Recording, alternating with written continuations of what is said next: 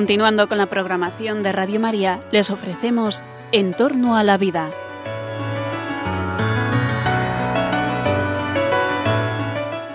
Es un espacio dirigido por José Carlos Avellán y Jesús San Román.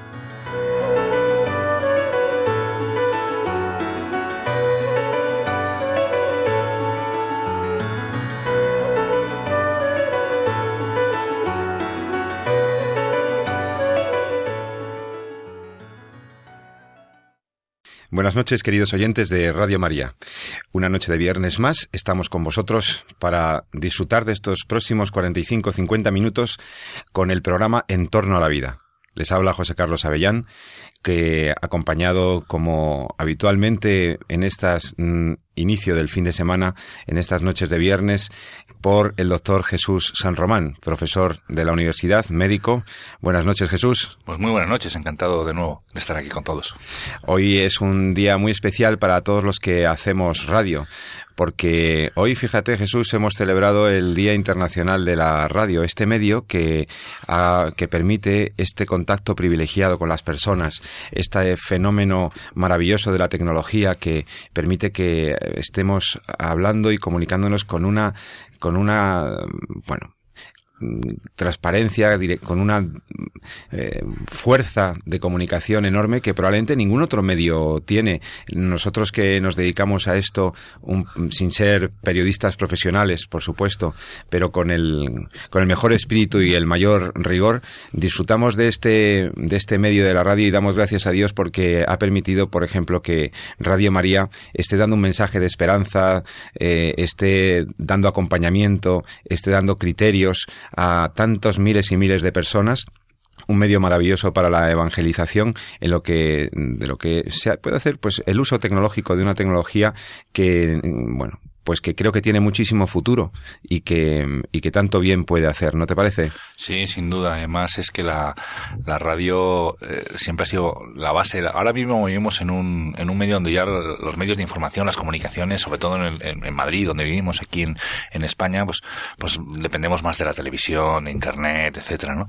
Sin embargo, eh, eh, fíjate, hace unos meses estábamos preparando algunos proyectos de desarrollo en la Universidad en Ghana, en este país centroafricano, y y ahí, igual que en otros países, la, fundamental herramienta de comunicación, incluso a nivel vecinal, es la radio. Una radio es la que llega, la que llega más lejos y la que llega antes y a través de la cual viven las familias, a través de las cuales se centran eh, los núcleos sociales, los núcleos familiares para escuchar la radio oír los que pasan en sus comunidades, eh, en estos sitios en los que es más difícil que llegue la onda de televisión, no digamos ya las coberturas de internet o de los teléfonos móviles. Entonces, es, es, es muy bonito no ver lo que es la radio y lo que sigue siendo. Quizás nosotros aquí hemos perdido un poco esa, esa perspectiva, pero en el resto del mundo sigue siendo eh, las ondas unos mensajes, unas formas principales de llevar el mensaje.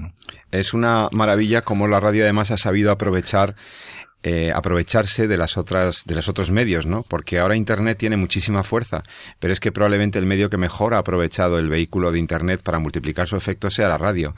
no solamente por la que puedes escuchar la radio por Internet, puedes bajarte podcast, puedes acceder a contenidos, eh, volver a oír un programa recuerdo a todos nuestros oyentes que también los programas de Radio María pueden volver a escucharlos o un programa que te, que te perdiste y que te recomendaron, eh, puedes escucharlo en el podcast de Radio María. Entras en radiomaria.es mm, clicas sobre el icono de podcast, allí te aparece todo el catálogo, todo el repertorio de la parrilla impresionante que tiene Radio María y puedes seleccionar el título del programa y a partir de ahí buscar por la fecha el, programa que te interesa volver a oír o oír por primera vez porque no lo oíste del todo o no pudiste.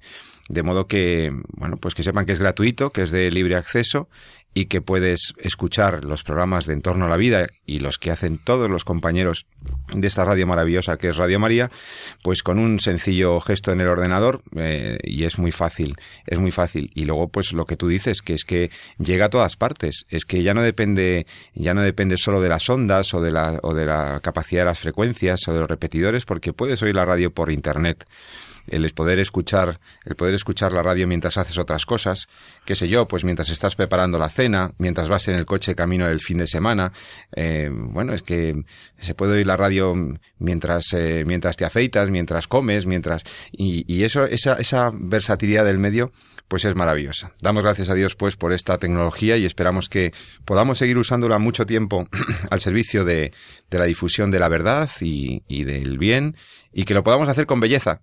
y vamos a intentar si poco a poco podamos, podemos hacer también de nuestro programa. También les digo a nuestros oyentes que el, el otro día di un dato erróneo para que ustedes vean que también en la radio se puede uno equivocar hago fe de errores porque dijimos que cumplíamos tres años y cincuenta y pico programas. Bueno, efectivamente, cumplimos el, en torno a la vida con la dirección de Jesús San Román y José Carlos Avellán.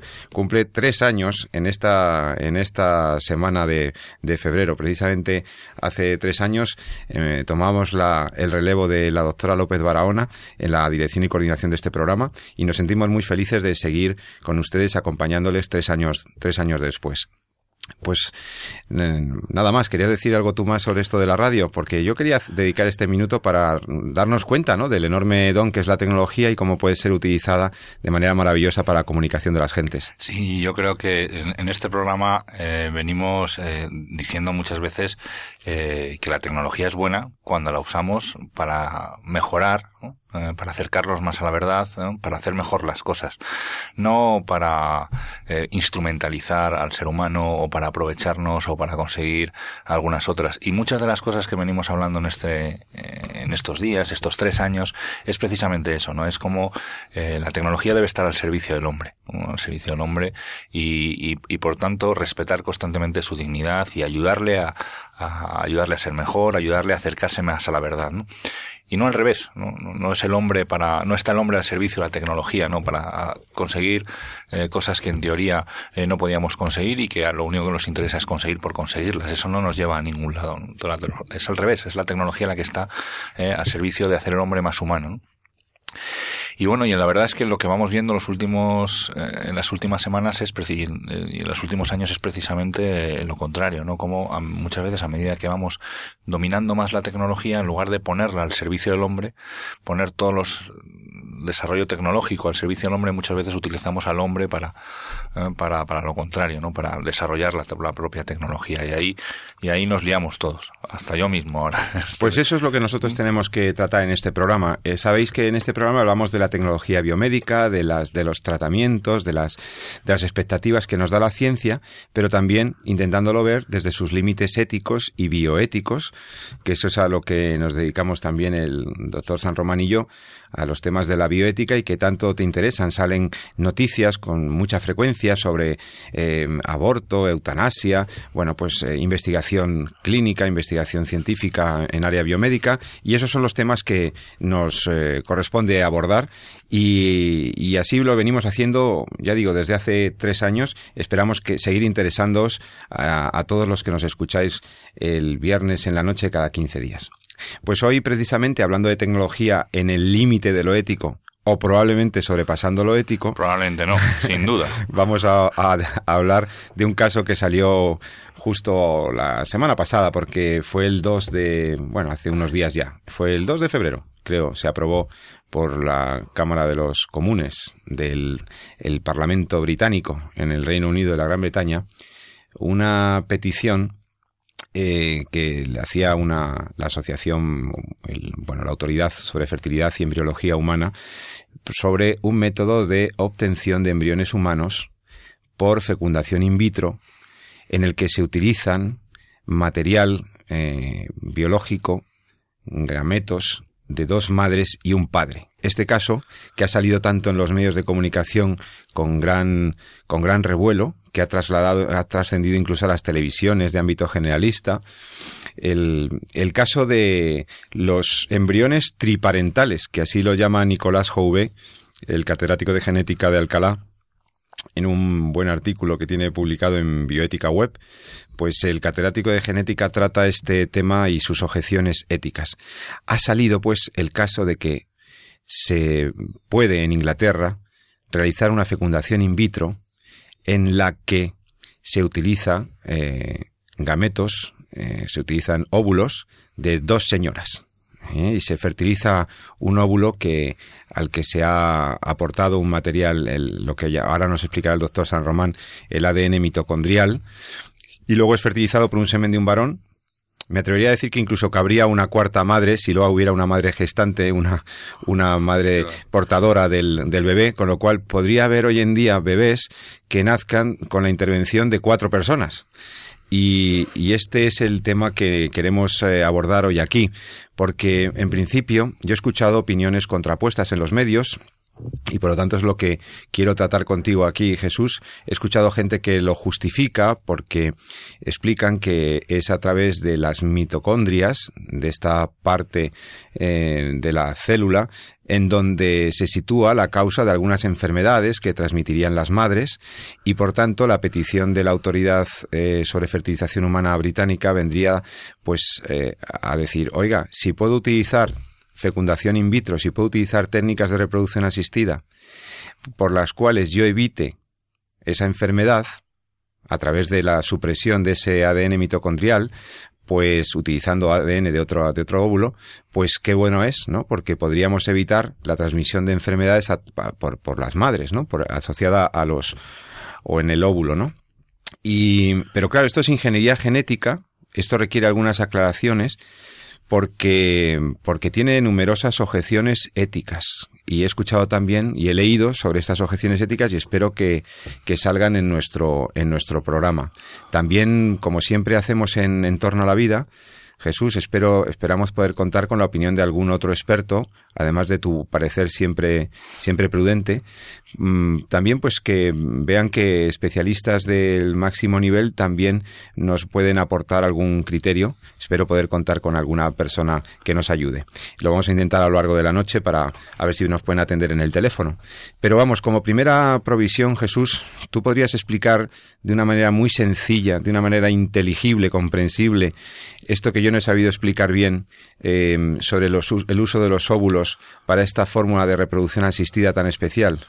Pues voy a hacer un esfuerzo, pero no es fácil. No es fácil, sin... No es fácil explicarlo eh, desde las ondas, que también, también nos han ayudado durante mucho tiempo, como decíamos al principio.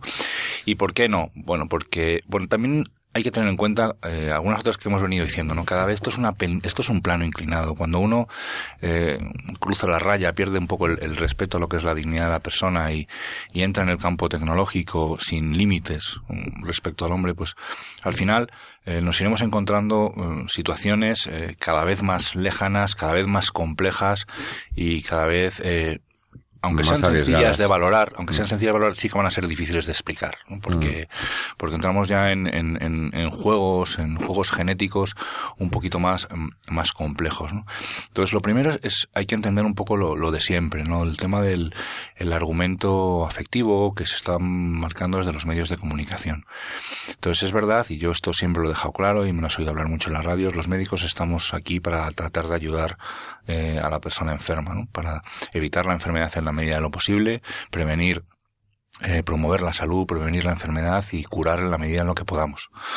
Y si bien eso es un objetivo loable, ¿no? Como comentábamos incluso al leer la, la, pastoral de Juan Pablo II a los profesionales sanitarios, que es preciosa y que, y que yo recomiendo a todos los que se vayan a dedicar a las ciencias de la salud, eh, realmente nosotros estamos al servicio del hombre, o tratamos de estar al servicio del hombre y tratamos de, bueno, pues de conseguir pues que el, hombre pueda tener una vida un poco más cercana a la salud de manera que pueda eh, desarrollarse un poco más o hacer más plenos sus deseos, ¿no? Sin perder el sentido de lo que puede ser el sufrimiento. Por tanto, el fin que se busca, ¿no? generalmente, eh, es un, es un fin bueno, ¿no? Quiere decir, el tema de evitar que, que se transmita una enfermedad a los hijos, eh, el tema de que una pareja que se quiere, eh, un matrimonio que se ahora pueda tener eh, descendencia. En general, siempre detrás de esto hay, hay buenos fines. El problema es que, como decíamos también, no podemos conseguir, no podemos utilizar cualquier solución para cualquier cosa. ¿No? basta que sea un fin muy bueno. No basta. Esto ya es un principio ético básico que todos entendemos, que el fin no justifica los medios. El fin no justifica los medios. Y, yo creo que eso eh, siempre tiene que ilustrarnos a la hora de, eh, de, valorar, porque si nos quedamos en, específicamente en aquello que queremos buscar o que queremos conseguir, pues podríamos estar justificando experimenta eh, investigaciones clínicas sin pedir consentimiento a las personas, otras aberraciones éticas de investigación que se han hecho en el pasado, en fin, un montón de cosas, ¿no? Entonces, eh, aunque busquemos algo bueno, evidentemente no podemos hacerlo por la vía de saltarnos el respeto a la dignidad de la persona. Esto es lo que ilumina un poco todos los principios éticos que deben, que deben regir a la hora de valorar estas cosas. Pero partamos del hecho científico, como siempre. El caso concreto. El caso en que primero habría que explicarle a la gente qué es esto de las mitocondrias, porque no tiene por qué saber nuestros oyentes de biología humana o no se acuerdan. Sí, vamos al caso celular. concreto. Bueno, todos venimos de la fusión de, eh, de dos gametos. Uno de nuestra madre, que es el óvulo, y eso sí que lo conocemos la mayoría de las cosas, y luego lo que, lo que aporta nuestro padre, mm, que es el, espermatozoide, ¿no? La fusión de la concepción, que es como llama la fusión entre el espermatozoide y el óvulo, eh, crea, genera un nuevo individuo de la especie humana, una, una persona. El cigoto, el que ya es una persona. Que es una persona porque ya es una célula individual, que forma parte de la especie humana, que lleva consigo todas las instrucciones, que empieza su forma de desarrollo, su desarrollo de forma autónoma y que lo va a continuar mm, de por vida siempre y cuando le demos lo mismo, un ambiente donde se pueda desarrollar oxígeno y nutrición. Y eso ocurre cuando tenemos dos días, dos segundos, como cuando tenemos 20 años, 50 o 78. O sea, necesitamos un ambiente que nos permita vivir, necesitamos oxígeno y necesitamos eh, nutrirnos. Y desde el minuto cero, eso es lo que busca el, lo que busca el embrión.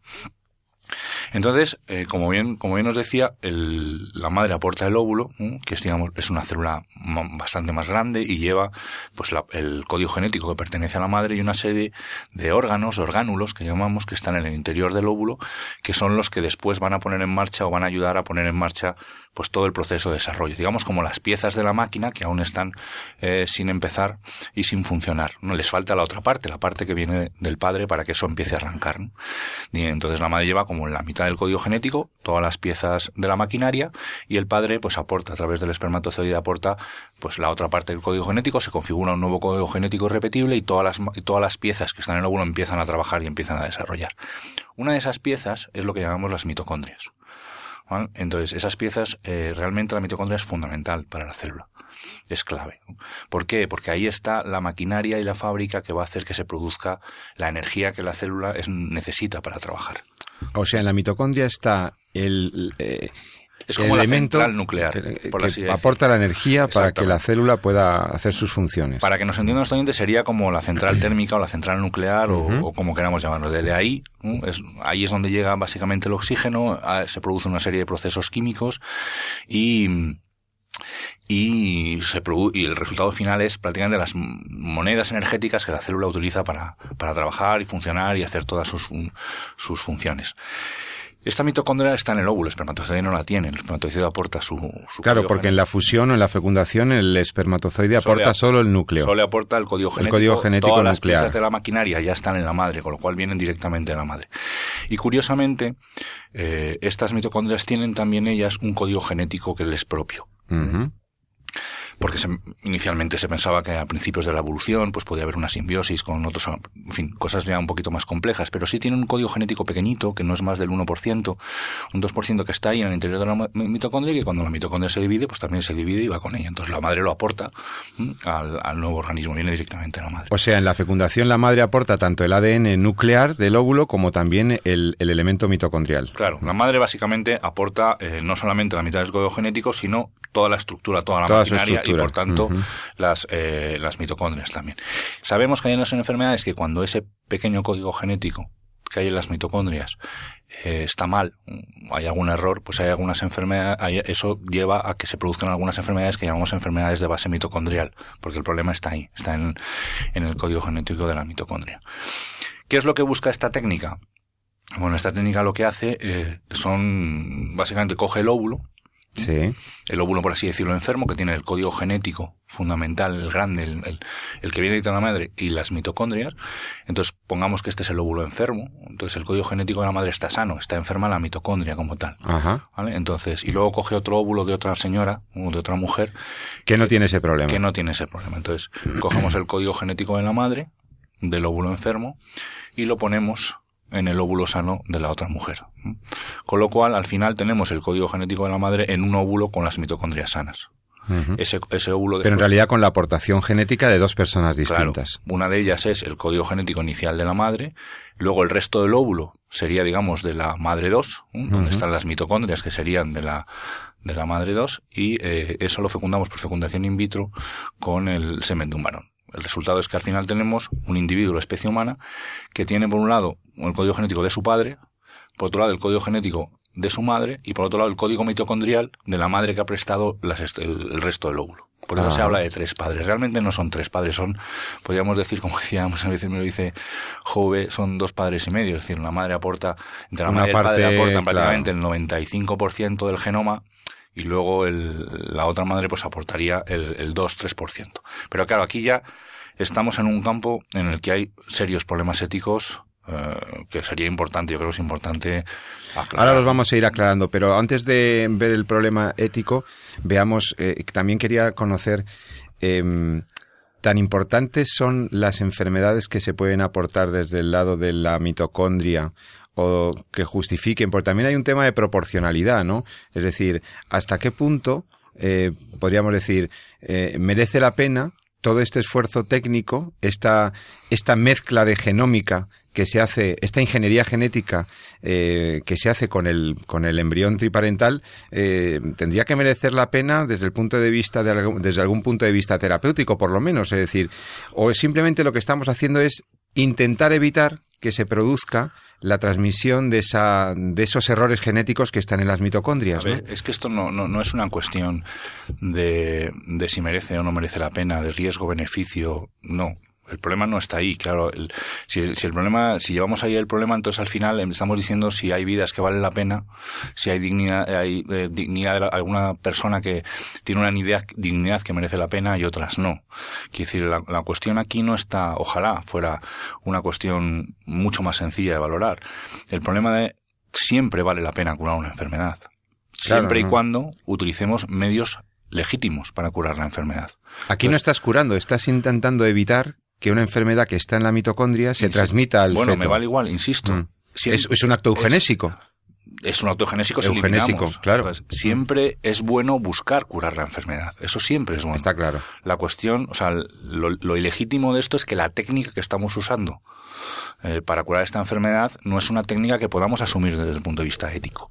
¿Vale? Pero no es que la enfermedad no sea lo suficientemente grave para todo esto o que la enfermedad sea suficientemente... No vale el cálculo coste-beneficio, es un cálculo utilitarístico que no podemos emplear. El problema es que no podemos utilizar a la persona como un objeto como un objeto de uso para que una familia pues pueda tener un hijo sano. Esa es la cuestión. Y si me apuras, algo que me gustaría preguntar, a, si conseguimos hablar con algún experto esta noche, em, también me gustaría saber hasta qué punto no estamos jugando con fuego en el sentido de que Claro, estamos haciendo una intervención genética, digamos, combinando genéticas de tres individuos y que no sabemos mm, el, alcance. Es decir, las consecuencias que puede, que puede tener en el mismo niño, en el feto, eh, este tipo de ingeniería genética, porque, a ver, ya se sabe que, ya sabemos que los niños con hijos de la fecundación in vitro tienen una proclividad mayor a ciertas patologías, tienen,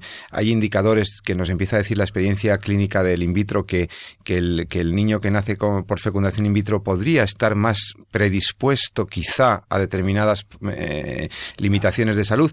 Todavía no tenemos prueba epidemiológica, o sea, una prueba estadística suficiente.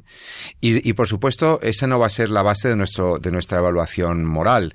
Pero también creo que un elemento que hay que contemplar en bioética son, mm, digamos, las consecuencias imprevisibles de nuestras acciones sobre las futuras generaciones. Porque, en realidad, si estamos haciendo ingeniería genética en este, eh, en línea germinal, uno de los principios que a mí me explicaron cuando estudié bioética es que, claro, la ingeniería genética cuando se realiza sobre los gametos, cuando se utiliza sobre las células germinales, por sus incalculables consecuencias, también plantea un problema ético para, para, pues para el mismo patrimonio genético de la especie, porque estaríamos de algún modo alterando o, o pudiendo perpetuar en las futuras generaciones alteraciones genómicas cuyas consecuencias desconocemos desde el punto de vista de la futura adaptación de ese niño o de esas futuras generaciones a la, a la vida, al medio ambiente, etcétera, de su proclividad o vulnerabilidad mayor o menor a una enfermedad.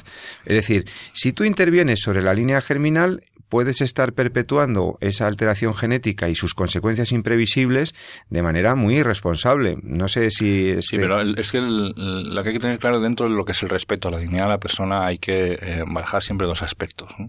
Y además se aplican a muchos campos, eh, digamos por así decirlo, biomédicos, no solamente a la ingeniería genética, sino incluso también al trasplante de órganos, como hemos comentado. Uno de ellos es el respeto a la integridad de la vida física no podemos eh, utilizar la vida física y jugar con ella, y la otra es el respeto a la identidad, a la identidad personal. Eso es un, eso hace que, que, por ejemplo, no sea ético plantear el trasplante de testículos o trasplante de la donación de óvulos, etcétera, porque ahí, eh, ahí atentamos claramente contra lo que es la identidad de la persona y su identidad genética. Y el otro lado es la, el, el respeto a la vida física. ¿no? Entonces, aquí eh, Obviamente, la segunda parte, como bien comentas, el tema de la intervención sobre la línea germinal eh, es clara y manifiesta. Entonces, independientemente de que pueda en el futuro eh, tener repercusiones sobre la salud, ya nos ya vamos eh, directamente en contra. Ya hemos sobrepasado una línea roja. Es que, que, a veces no es solamente el tema de, no, pero si no va a pasar nada y como no pasa nada, entonces esto es ético. No, no es una cuestión solamente de, sus consecuencias. Entraríamos en lo que denominamos como consecuencialismo. Es decir, una cosa no es buena o mala en función si las consecuencias son buenas o malas. La fecundación in vitro Sería peor si los niños tuvieran problemas de salud, pero no porque no lo tengan sería, sería buena, sí. sino que es básicamente el problema de la fecundación in vitro es que utiliza a la persona como si fuera un objeto, un objeto de deseo, que sería el tema de la paternidad y la o la o la maternidad. Y aquí ocurre lo mismo. Aquí lo pasa que el problema está eh, está más relacionada con el tema de la fecundación in vitro, si importando en que el trasplante, por así decirlo, de la nuclear del óvulo se hace antes de la fecundación, en teoría. Eh, eh, una vez fecundado el óvulo, pues ya se supone que se, implantará y será una fecundación in vitro. Exactamente, pero claro, eso tampoco se sabe. Entonces aquí no, no sabe muy bien cómo si eso se va a desarrollar bien, qué es lo que va a ocurrir. Eso a eso voy, a la imprevisibilidad de, de, las... Con lo cual también en el fondo estamos eh, cosificando el embrión en función del desarrollo eh, de una técnica. Y aquí caerán seres humanos también hasta que esto se perfeccione o no. Y por tanto da pena, ¿no? A mí como médico me da pena, como siempre, cuando, eh, cuando vamos viendo que buscando la curación de determinadas enfermedades nos vamos haciendo daño también a nosotros mismos. Yo siempre pongo el mismo ejemplo, me lo habéis oído muchas veces. ¿no? Yamanaka, premio Nobel del 2012. Una persona que en un momento dado investigando con embriones humanos, buscando, trabajando en células madre, se plantea que tiene que haber una solución diferente a la que tenga que, a la que sea manipulando embriones. O, o, trasladando esa, pisando esa línea roja, ¿no? que tiene que haber algo que se pueda jugar, que sea en el campo eh, de lo ético. Y esta persona al final, empezando a buscar una línea de desarrollo, una línea para curar enfermedades que respeta la dignidad de la persona, descubre un procedimiento para obtener células eh, troncales inducidas que le, le, da el premio Nobel en el 2012 procedimiento que ahora mismo es el que se emplea mayoritariamente y que no tiene ninguna limitación ética. Entonces, eh, como insisto, el problema no es el querer o no querer curar la enfermedad. Claro que queremos curar la enfermedad, por supuesto que queremos curar la enfermedad, por supuesto que queremos prevenir la salud, prevenirla que aparezca y tratar de que las madres pues que tienen esta alteración en sus mitocondrias pues puedan tener hijos sanos. Pero hay soluciones que no podemos asumir y no las podemos asumir precisamente porque cosifican, porque instrumentalizan a la persona. Ahí hay otra serie de elementos eh, técnicos y éticos en esta práctica de la fecundación in vitro mm, tan especial que, mm, que me gustará comentar. Estamos eh, escuchando, están escuchando ustedes En torno a la vida, el programa de Radio María sobre la bioética y los límites éticos de la investigación científica y biomédica. Saben que pueden escribirnos con sus sugerencias, preguntas, sugerencias de temas, observaciones, eh, comentarios a nuestro correo electrónico en torno a la vida arroba radiomaria.es. Tanto el doctor San Román como yo mismo, José Carlos Avellán, cada uno, él en, el aspecto más médico-científico, yo en los aspectos más eh, eh, filosófico-jurídicos, estaremos encantados de atender estas dudas o preguntas bioéticas que puedan plantearnos o incluso si creemos que, que pueden ser de interés general, pues eh, comentar el caso o comentar la, hacer la pregunta en, en antena para poder, pues para poder interesar y, y formar el juicio de todos, que es lo que nos interesa. Intentar, pues, ayudar a, que tengamos unos criterios. A veces escuchamos las noticias, pero no sabemos de qué están hablando. Como un padre con tres, un niño con tres padres, ¿de qué va esto? Entonces estamos intentando clarificar este tema con todos vosotros. Ahora vamos a hacer una pequeña pausa musical para para, bueno, pues para descansar unos minutos, tomar un vasito de agua o terminar de preparar lo que sea y volvemos enseguida en Radio María. Dirty old street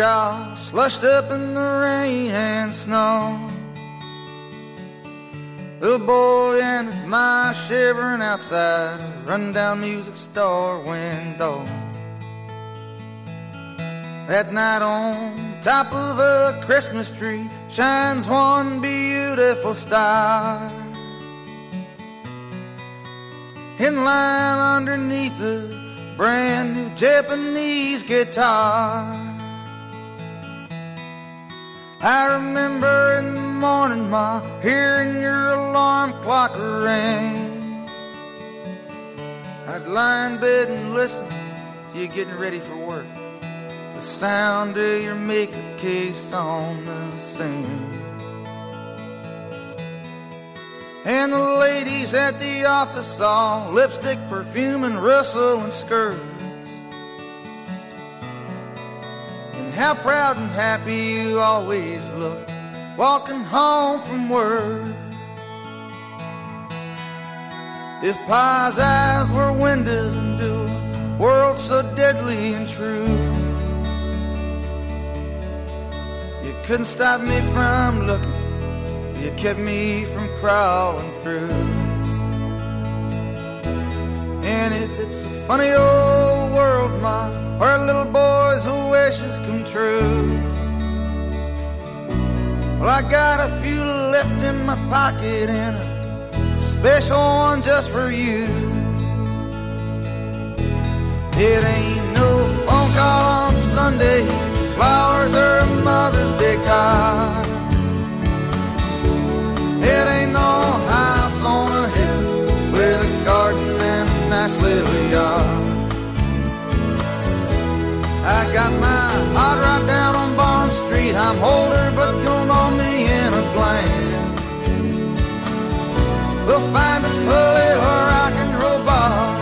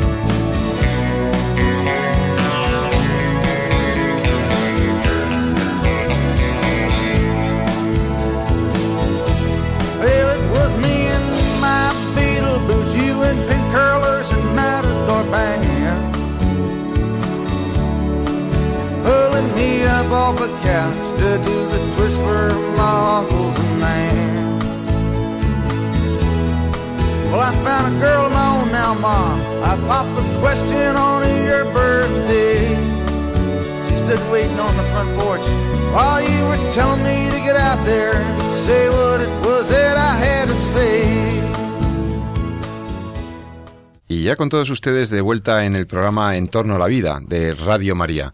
Como saben los oyentes que nos vienen escuchando esta noche, estamos intentando mm, profundizar en la eh, dimensión técnica y ética de este caso que ha salido en la prensa estos días sobre el embrión triparental, un embrión con tres padres. Hemos intentado explicar en esta primera parte del programa en qué consiste la, la, célula, la mitocondria, qué importancia tiene las mitocondrias, pero ahora quisiéramos saber eh, esta técnica, qué tan novedosa es y qué implicaciones morales puede tener, porque claro, no todo lo que es técnicamente viable debe ser, debe ser realizado. Éticamente plantea problemas.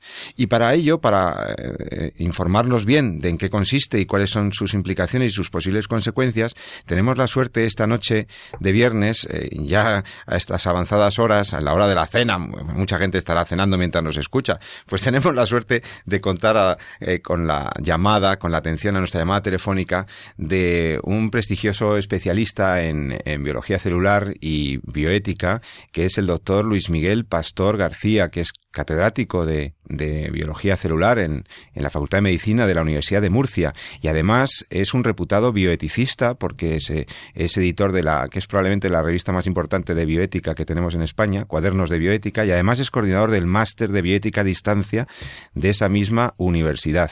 Doctor Pastor, buenas noches. Buenas noches. Muchas gracias por atender la llamada de Radio María. Estamos aquí el doctor Jesús San Román y yo intentando iluminar un juicio ético sobre esto del embrión triparental. Triparental. Oiga, Luis Miguel, ¿esto en qué consiste? ¿Esto tenemos que tener eh, precaución con esto? ¿Cuáles son los riesgos de esta técnica? ¿De qué va? Bueno, yo a veces he comentado en alguna ocasión que en esto de las técnicas de reproducción asistida in vitro hay un cierto encarnizamiento, ¿no? Desde el punto de vista procreativo y y también de ensayar todo tipo de, posibilidades de, en vistas eh, en ocasiones como puede ser en este caso por, por fines eh, totalmente lícitos y, y vamos y, que puede ser hasta terapéuticos no entonces claro la primera cuestión es que claro la primera pega que tenemos es que bueno estamos ante una técnica que se realiza en el ámbito de la in vitro y justamente ese ámbito no es el más adecuado ni el más conveniente a la dignidad humana para ser concebido no digamos que hay un eh, digamos un problema de base que que afecta a lo que es el nicho a la generación de un ser humano, ¿no? En el sentido de que, bueno, de que no puede ser producto de un quehacer técnico, ¿no? Quizás esto ya se obvia en las discusiones, pero evidentemente para aquellos que defendemos la, dignidad del ser humano y, y la inviolabilidad de la vida, etcétera, pues esto es un principio primero y fundamental, es decir, que, que no podemos generar o concebir seres humanos eh, in vitro, en el sentido de fuera de lo que es el, el ámbito amoroso de la, de la entrega conyugal, ¿no? Claro. Esa es la primera pega, sí. Luego, bueno, hay yo creo una serie de cuestiones que, quizás a lo mejor están en el borde, ¿no? Porque esta técnica a veces yo creo que se está planteando como una especie de trasplante, ¿no?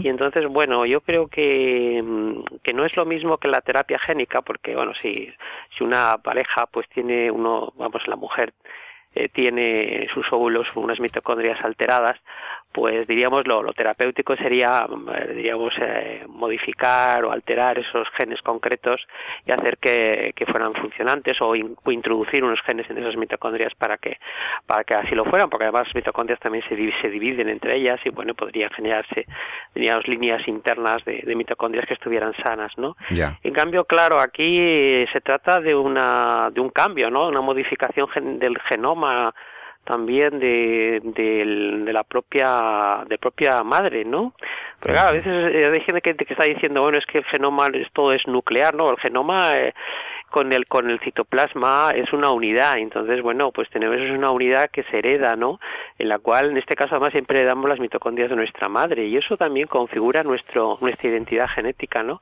entonces yo creo que al quitar esas que son las de nuestra madre y poner de otra madre por decir así la tercera la tercera la tercera padre por decir así el generador no pues es una modificación genética de, lo a cual tenemos derecho, aunque bueno, tenemos derecho que aunque de cierta manera nos va a venir una enfermedad, pero nos quita, nos priva de nuestra identidad.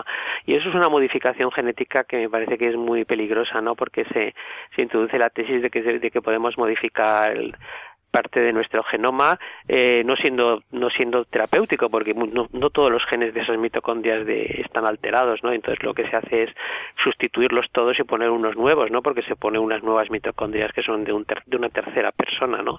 Dentro del propio contenido, ¿no? Entonces yo creo que sí que se afecta la, la identidad del, del, del concepto del concebido, ¿no? En, cuanto a, a, su identidad genética, ¿no? o sea que habría tanto las, las reservas éticas mm, clásicas que, que en este programa además hemos comentado alguna vez a la fecundación o procreación asistida, eh, por lo que significa de manipulación, de, de, de alteración del, de, bueno, pues afectación a la dignidad de la persona y del acto procreativo, etcétera, pero además, añadidamente, en este caso podría haberse afectado también un principio de identidad del sujeto, incluso de la especie a medio o largo plazo. Sí, bueno, podría ser de la especie si introdujeran evidentemente mitocondrias de otras, otras especies, porque claro, la integración entre el, el DNA mitocondrial y el DNA nuclear es una unidad toda la, célula y como, como tal, evidentemente la mayoría a veces de los, de los los de los genes que están en las mitocondrias fundamentalmente tienen funciones mitocondriales, pero no está claro de hecho, bueno, yo en síntesis, y ahora sí paso al tema de las consecuencias, en síntesis estamos diciendo un poco que la genealogía, eh, diríamos, a la cual uno tiene derecho se rompe también, ¿no? Es decir, en cuanto a también la identidad genética genera una genealogía de padres a hijos y aquí, bueno, por eso al hablar de la tri, pues evidentemente se introduce un tercero que rompe la genealogía de realmente quién es mi padre y quién es, quién es mi madre. Pero luego también existe unos efectos colaterales que también, que es lo que estamos comentando, que es que el DNA mitocondrial, pues no sabemos todavía con toda claridad cómo se puede integrar y armonizar con el nuclear. Y entonces, claro, al, sustituir el, diríamos, el propio por uno ajeno, pues no sabemos muy bien cómo se, cómo se va a conjugar ambas cosas y si va a funcionar a la larga. Es decir, porque muchas veces, eh, y en esto también sería otra pega también, que es la experimentación en animales y experimentación clínica previa, pues estas técnicas de, reproducción asistida a veces se, se, se, materializan sin previos estudios, ¿no? Porque diríamos que la, la ansia y la, y la presión por querer dar una serie de soluciones que, detrás también hay una cuestión económica también, aunque en el sentido de, de conseguir económicamente unos resultados y unos resultados prácticos para solucionar los problemas, para generar unas necesidades, una demanda y una oferta, pues eh, a veces se obvian de determinados pasos de investigación previa, ¿no? Y entonces, bueno, pues en este caso no sabemos qué efecto puede tener, ¿no? sabemos, doctor Pastor, sabemos, eh, sabemos si ha habido experimentación animal previa eh, en la sustitución del ADN mitocondrial. ¿Tenemos experiencias clínicas suficientes en animal para poder abordar esto y que la autoridad británica lo haya abordado tan alegremente, entre comillas? Pues mire, este es un asunto que yo quería investigar con más detalle porque he tenido información un poco, ha habido en los dos, en los dos sentidos. ¿eh? No he visto tampoco aportar tampoco ningún tipo de mm, diríamos de que de, de, alguno de los promotores de la técnica que hayan hablado expresamente de una mm. serie de experimentos entonces me, mm, no me ha dado tiempo todavía a, a, investigar ya diríamos en la propia bibliografía técnica para, para hacer una revisión y ver exactamente qué, qué investigaciones concretas existían pero me parece mm, un poco sospechoso de que de que no ante, ante estas diríamos pegas que se han puesto no hayan salido estos los, partidarios, diciendo bueno existen estos trabajos vuestros que se indican perfectamente como los, los adultos de estas especies en las cuales se han hecho estos experimentos no padecen ningún tipo de enfermedades, no tienen ningún problema, etcétera. Esto me parece un poco sospechoso, ¿no? Y cuando ves una técnica como la clonación por transferencia de núcleo que ha requerido en el caso de la oveja Dolly, por ejemplo, tanta experimentación, tantos óvulos, eh, aquí no eh, me pregunto si no harían falta también centenares de óvulos, como en el caso de la, de la Dolly, de la ovejita. Claro, claro. Estamos hablando también de, de una de las dos técnicas posibles, que es la de, porque hay otra posibilidad que es en estado pronuclear de los eh, de dos de dos cigotos eh, probablemente constituidos en los cuales pues en uno de ellos eliminarían los dos pronúcleos para sacar de ahí las mitocondrias y trasladárselos a, hacer una reconstitución. Vamos a partir de dos embriones pronucleares reconstruir cogiendo los pronúcleos de uno y cogiendo las mitocondrias de otro lo cual podría evidentemente eh, suponer la destrucción en este caso de, de claro ahí muere un embrión uno de los dos cae caen. Pero, pero bueno, es una de las dos posibilidades, porque existe la posibilidad de hacerlo en ese estado o previa a ello, ¿no? Es decir, hacer una reconstitución previa de núcleo con citoplasma de, un ovocito y de otro y de otro perdón, de un cigoto que tenemos ya y de un, de un ovocito y entonces realmente no no se destruiría uno de los em, embriones pronucleares.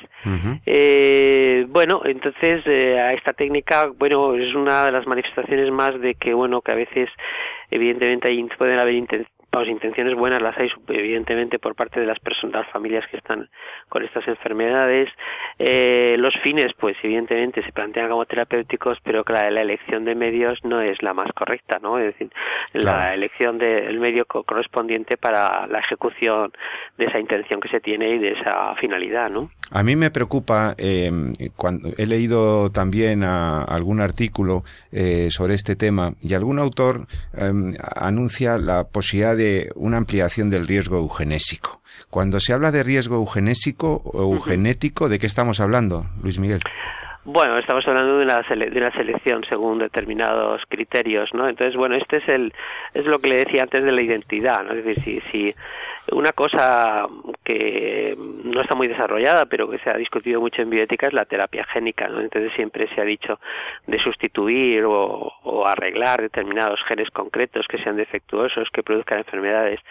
Pero, claro, siempre estamos ahí bajo el paraguas de, de eso, de una especie de cirugía genética que estaría avalada por un principio de terapéutico, ¿no? Y no sería modificadora de la, de la propia identidad genética del individuo, ¿no? Pero cuando ya estamos hablando de la sustitución de, golpe de toda una serie de genes y la instauración de otros genes que provienen de otros, entonces ya se puede plantear, pues decir, bueno, de otros, pero ¿de quién? De otros, de fulanito, de menganito, de sutanito, y entonces es cuando empezamos a intentar ya querer eh, seleccionar y querer tener un poco el niño un poco más a la carta a nuestras condiciones, a nuestros deseos, ¿no? Y eso es lo que sería la, la eugenesia, ¿no?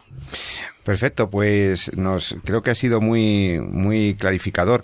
Eh, hemos conseguido, hemos tenido la suerte de poder hablar con el doctor Luis Miguel Pastor, eh, catedrático en la Universidad de Murcia, en la Facultad de Medicina, un experto en biología celular, que nos ha aclarado, yo creo que muy bien el, los riesgos de esta técnica y sobre todo el, el aspecto moral y ético de la misma. Doctor Luis Miguel Pastor, muchísimas gracias por atender la llamada de En torno a la vida de Radio María. Esperamos poder contar con su concurso en nuestro programa en el futuro, en otras ocasiones, porque ha sido muy claro y muy, y como buen profesor que es, pues, pues muy clarificador y muy buen explicador. Muchísimas gracias. Muchas gracias. A Gracias, buenas, noches. Hasta, otro día. Pues después de esta interesante entrevista, yo creo que con este juicio experto del doctor Luis Miguel Pastor, pues creo que hemos conseguido eh, clarificar los, los aspectos morales de, de, la técnica y las dificultades que plantea. Yo me quedo, Jesús, con, con las tres ideas que ha dicho el doctor Luis Miguel Pastor, ¿no? Eh, una experimentación eh, o una práctica de reproducción asistida que, que probablemente no ha respetado los criterios de experimentación en animal previa para garantizar toda la, todos los riesgos o intentar minimizar los riesgos sobre la especie humana, una, una práctica que mantiene las mismas reservas éticas que cualquier proceso de fecundación in vitro, eh, sobre la dignidad de la procreación, sobre la manipulación embrionaria, todo lo que hemos dicho que plantea problemas, una técnica que compromete la identidad genética del concebido, que se manipula su, su, su, su genómica de una manera arbitraria, eh, con un fin bueno, pero que con riesgos que además no conocemos, con los riesgos asociados a a trabajar en línea germinal y trabajar cuando no sabemos todavía muy bien cómo interacciona el genoma mitocondrial con la estructura genómica nuclear.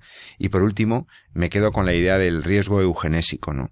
La posibilidad de que, como tú decías en el principio del programa, eh, si empezamos a manipular la vida humana al servicio de intereses no estrictamente terapéuticos, pero muchas veces también terapéuticos, y abrimos la puerta a procedimientos técnicos dudosos, entramos en la pendiente resbaladiza de empezar a seleccionar entre individuos humanos en función de, de características deseables. De, y yo creo que esto, este último aspecto, lo de la eugenesia, también habría que, hay que tenerlo muy en cuenta.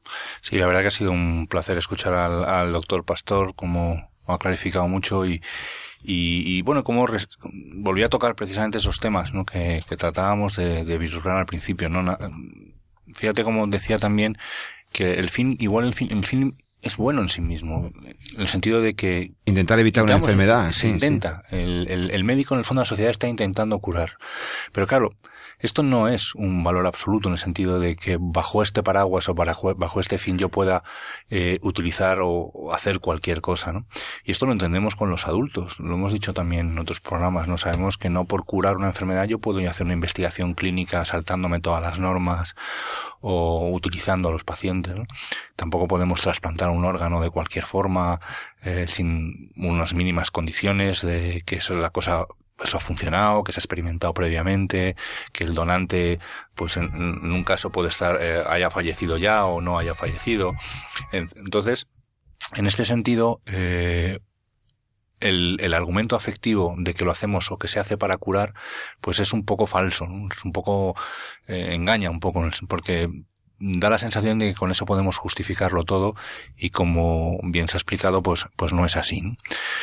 Por otro lado, me ha gustado mucho también lo que comentaba al principio, de ese cierta eh, eh, encarnizamiento, ¿no? ensañamiento que, al cual vamos llegando en estas primeras etapas de la vida del ser humano, porque como ya estamos más, eh, pasa como el tema también a veces del aborto, ¿no? es algo ya más conocido, está ya, nos hemos acostumbrado a la fecundación in vitro. Sabemos que está ahí, ya se comenta, todo el mundo conoce, sabemos que existe y nos hemos acostumbrado al hecho de que el ser humano pueda ser eh, técnicamente creado en un laboratorio. Y, y, claro, eso tiene unas limitaciones éticas que hay que recordar siempre y que hay que actualizar y que hay que decir que no es, como bien decía, eh, lo explica muy bien, aunque no me sale ahora la, lo bonito del amor conyugal, ¿no? Del, de, ese es el espacio, el espacio en el que se generan las condiciones para que un, un ser humano venga al mundo, ¿no? Y sin embargo, esa cosificación o esa instrumentalización o esa eh, utilización con mayúscula en todos sus términos, en todo su significado del ser humano al principio de su existencia, desde el momento de, de la concepción que ocurre en los laboratorios y que ocurre, y que ocurre in vitro, es algo que se ha extendido, generalizado y, se ha trivializado. Y por tanto, pues bueno, pues nos podemos permitir el lujo de jugar, de, experimentar, de buscar eh, nuevas técnicas, a veces simplemente sin objetivo final, simplemente por el hecho de saber si se puede hacer o no se puede hacer, si va a funcionar o no va a funcionar, qué posibilidades hace. Y eso tiene un precio eh, para la dignidad de la persona y para el hombre en sí mismo eh, muy alto. ¿no? Y, y, bueno, yo creo que también ahora es, hay que hacer un esfuerzo por, por llamar la atención en ese campo ¿no? y volver otra vez. Es que nos hemos acostumbrado a muchas cosas y nos hemos mal acostumbrado a la fecundación in vitro. ¿no? Y hay que volver a insistir en que el concepto de la fecundación in vitro, el concepto de la procreación artificial, es un concepto que tiene serias, serias, serias reservas éticas no solamente por el tema de que se pierdan embriones en la transferencia o porque haya después abortos selectivos en el caso de las malformaciones, sino porque es una técnica que en sí misma es ilegítima en tanto que afrenta contra la dignidad de la persona. Aquí además, como bien ha dicho el, doctor Pastor, pues se añade lo que comentábamos al principio, ¿no? ese eh, agresión un poquito a la identidad genética, ese todo genético que somos de nuestro padre y nuestra madre. Y tendrá pues unas repercusiones un poco ya en el desarrollo, pues eso no lo sabemos. Es lo que decía Jouve, dice, que ante todas estas inconvenientes, ¿quién es capaz de garantizar la salud de los niños de origen triparental? ¿Es ético lanzarse o prestarse a una aventura tecnológica con tan pocas garantías de éxito y tanta inseguridad para la salud de los niños? ¿Es éticamente aceptable todo lo que parece técnicamente posible? Claro, sí. Lo que pasa es que yo creo que hay que hablarlo en todos sus aspectos, ¿no? Como ha comentado muy bien el, doctor Pastor, ¿no? Y, y no por el hecho de que sea una, eh, una cosa que no se ha hecho, que no sabemos lo que va a pasar, eso es verdad, ¿no? Y eso, eso lo hace también, eh, también aporta sus reservas éticas en ese sentido, pero el simple hecho de que sea traer un ser humano en el contexto de la, del laboratorio, de la placa Petri, del tubo de ensayo, de cómo se quiera definir, ya de por sí eh, hace que esta técnica para curar enfermedades no sea la técnica más adecuada o la técnica que podemos permitirnos. Tendremos que buscar otras técnicas para curar estas enfermedades. Pues nada, yo creo que ha quedado suficientemente claro eh, se nos ha acabado prácticamente nuestro tiempo. Yo simplemente les, les invito a que si tienen otros temas o tienen curiosidad por los temas científico-médicos, nos escuchen dentro de 14 días aquí en, en el programa, en su programa, En torno a la vida. Eh, doctor San Román, eh, muy buenas noches.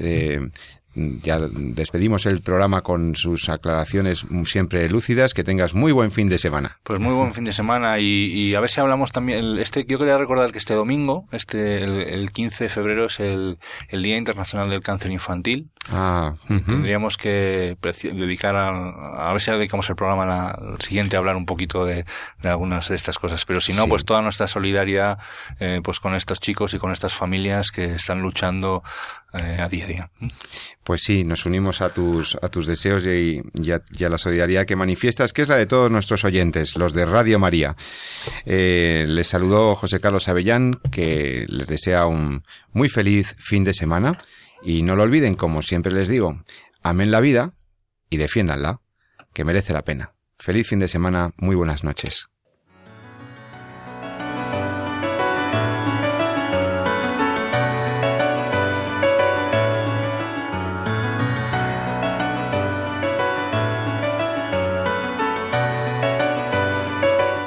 Han escuchado En torno a la vida con José Carlos Avellán y Jesús San Román.